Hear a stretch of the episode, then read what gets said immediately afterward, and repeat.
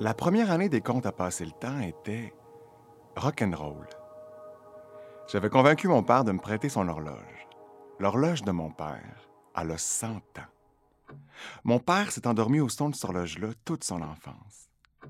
Et pourtant, je sais pas trop comment, sûrement à force de manipulation, j'avais réussi à le convaincre de la mettre sur le bus, mon père vient de Montréal, en lui promettant de lui retourner une fois les comptes terminés le 1er janvier. Et pourtant, huit ans plus tard, est encore ici, à Québec. Elle a fait chacune des éditions des contes, cette horloge-là. Voulez-vous savoir pourquoi? Ben, je vais vous le conter. Il y a six ans, je suis au yoga. Moi, je fais du yoga. J'ai commencé ça au moment où j'ai gradué du conservatoire. J'étais extrêmement nerveux.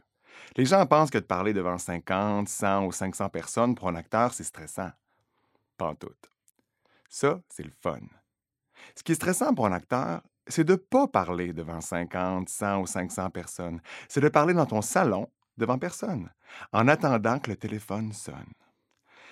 Puis quand a un albinos gay de 6 pieds 4, t'as peur en tabarouette que le téléphone ne sonne pas. Fait que j'étais stressé. Mais le yoga m'a appris à garder mon calme en travaillant la respiration.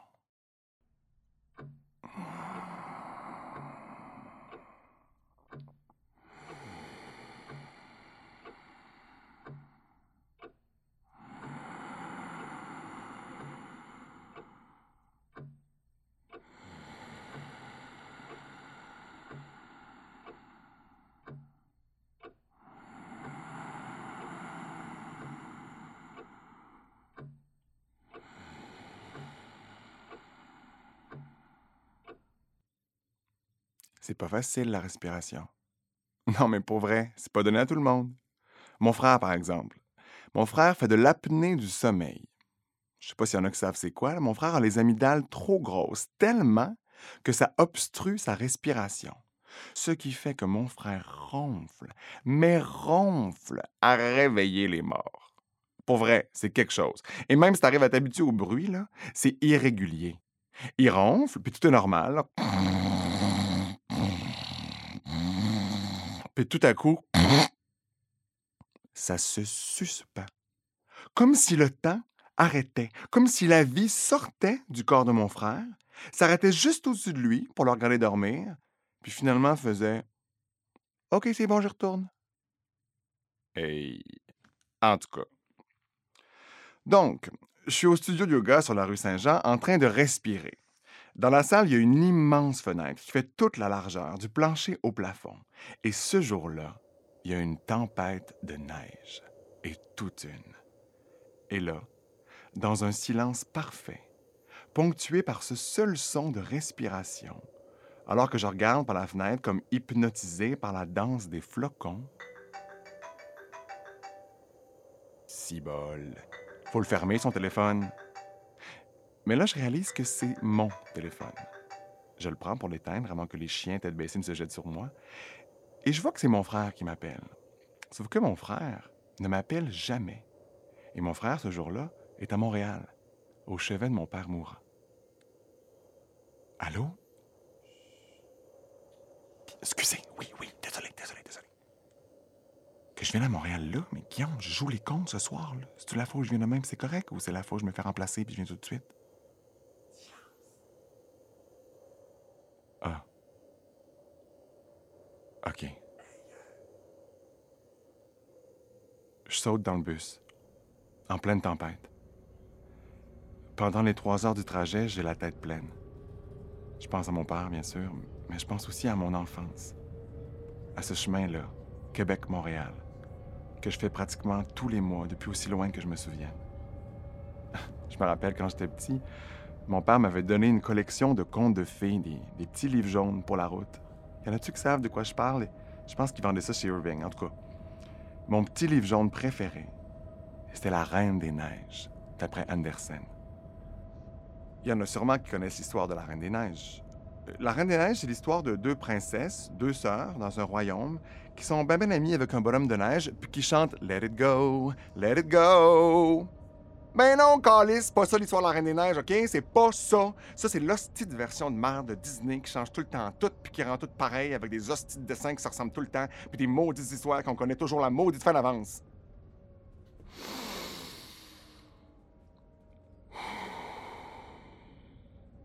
Excusez-moi.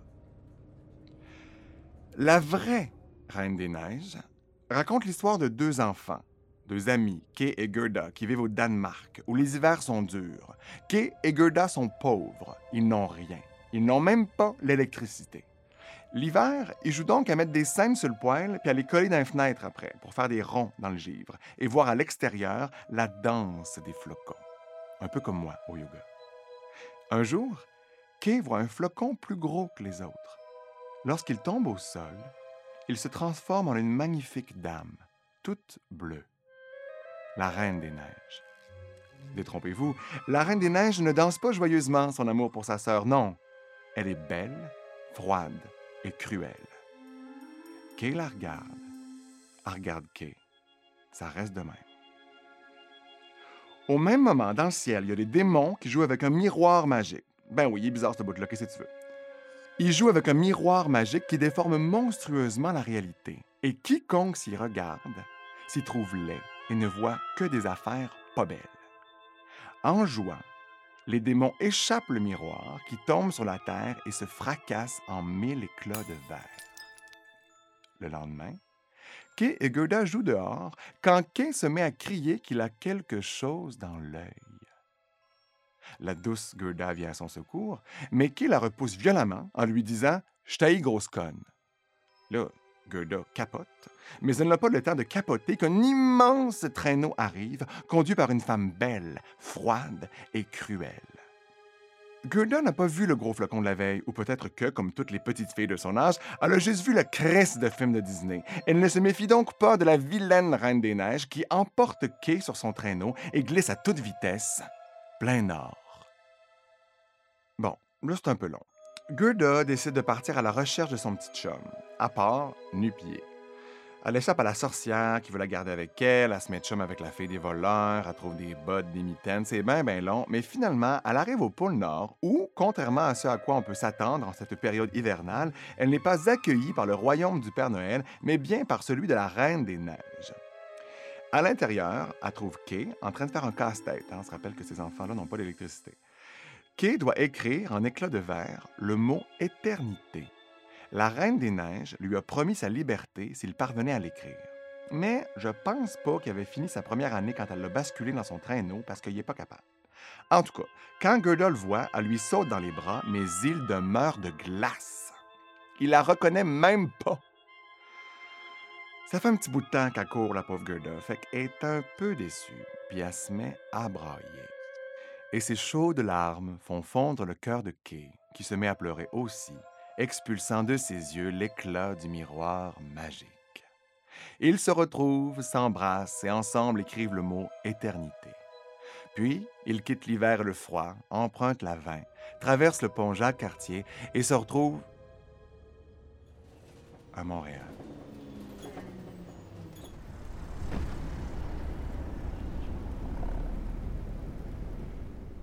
Arrivé à l'hôpital, je retrouve mon frère, puis dans son lit, mon père, qui est déjà plus conscient.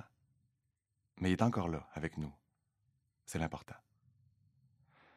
Une médecin merveilleuse vient nous voir, elle nous explique ce qui va se passer. Quand la mort va venir, elle va prendre trois formes. Les pieds vont devenir froids. Les yeux vont devenir jaunes.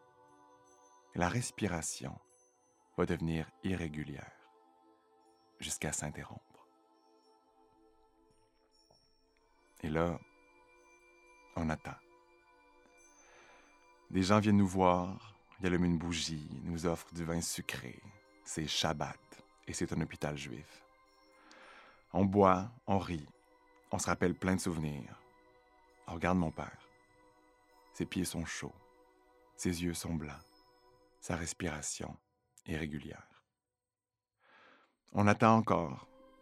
Les gens qui sont venus disent au revoir à mon père, puis repartent, un à un. Finalement, il reste juste mon frère et moi. On regarde mon père. Ses pieds sont chauds. Ses yeux sont blancs. Sa respiration est régulière. Mon frère s'endort, se m'a ronflé. Moi, je dors pas. Je touche les pieds de mon père. Puis tout à coup, ils sont froids. Je regarde les yeux de mon père. Ils sont jaunes. Je réveille mon frère. On prend chacune des mains de mon père dans les nôtres.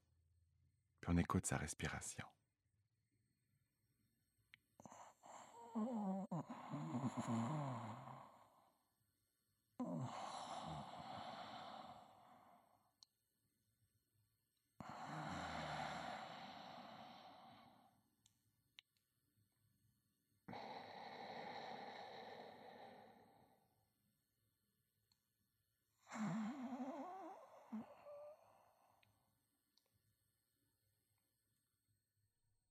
Ça se suspend.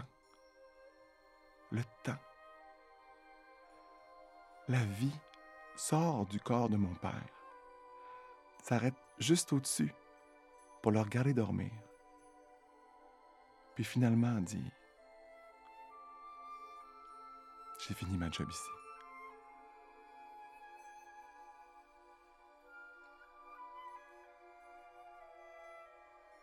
C'est la chose la plus dure, mais aussi la plus belle que j'ai jamais vécue.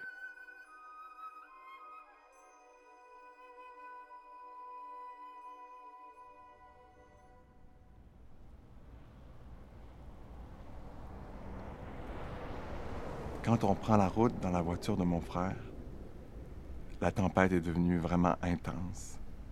On voit pas à 10 mètres. On le sait que c'est pas prudent, mais on n'a pas peur. La mort est avec nous, dans la voiture. Elle va nous laisser tranquilles. Pourtant, dans le coin d'Issoudun, on frappe une plaque de glace ou je sais pas quoi. Le char part. 360 sur la 20. Je sais pas s'il y en a qui ont déjà fait un 360 sur l'autoroute, mais c'est bien spécial. Tout arrête. Tu sais pas t'es où, t'as plus de notion d'espace ni de temps. Tout ce que tu vois, c'est la neige. Partout, la neige. Mais les flocons tombent pas. Ils sont comme suspendus dans l'air. La voiture non plus bouge pas. Ton frère au volant non plus. Il est parfaitement immobile. Il n'y a plus rien qui bouge. Alors tu ouvres la portière. Tu sors de l'auto pour voir. Tu penses pas aux autres autos qui pourraient venir. Tu penses juste au son que la neige fait quand ta botte s'enfonce dedans. Un son de neige nouvelle qui vient juste de tomber. Puis là, tu la vois. Parmi les flocons suspendus sur le bord de l'autoroute, à t'attend à la sortie du bois, dans son beau traîneau blanc. Elle est belle, froide et cruelle. Elle te regarde droit dans les yeux, puis dans les siens. Tu vois que si tu vas avec elle, puis ceux qui ont perdu un parent savent à quel point tu peux avoir envie d'aller avec elle. Tu vois que si tu vas avec elle, il fera plus jamais beau, il fera plus jamais chaud.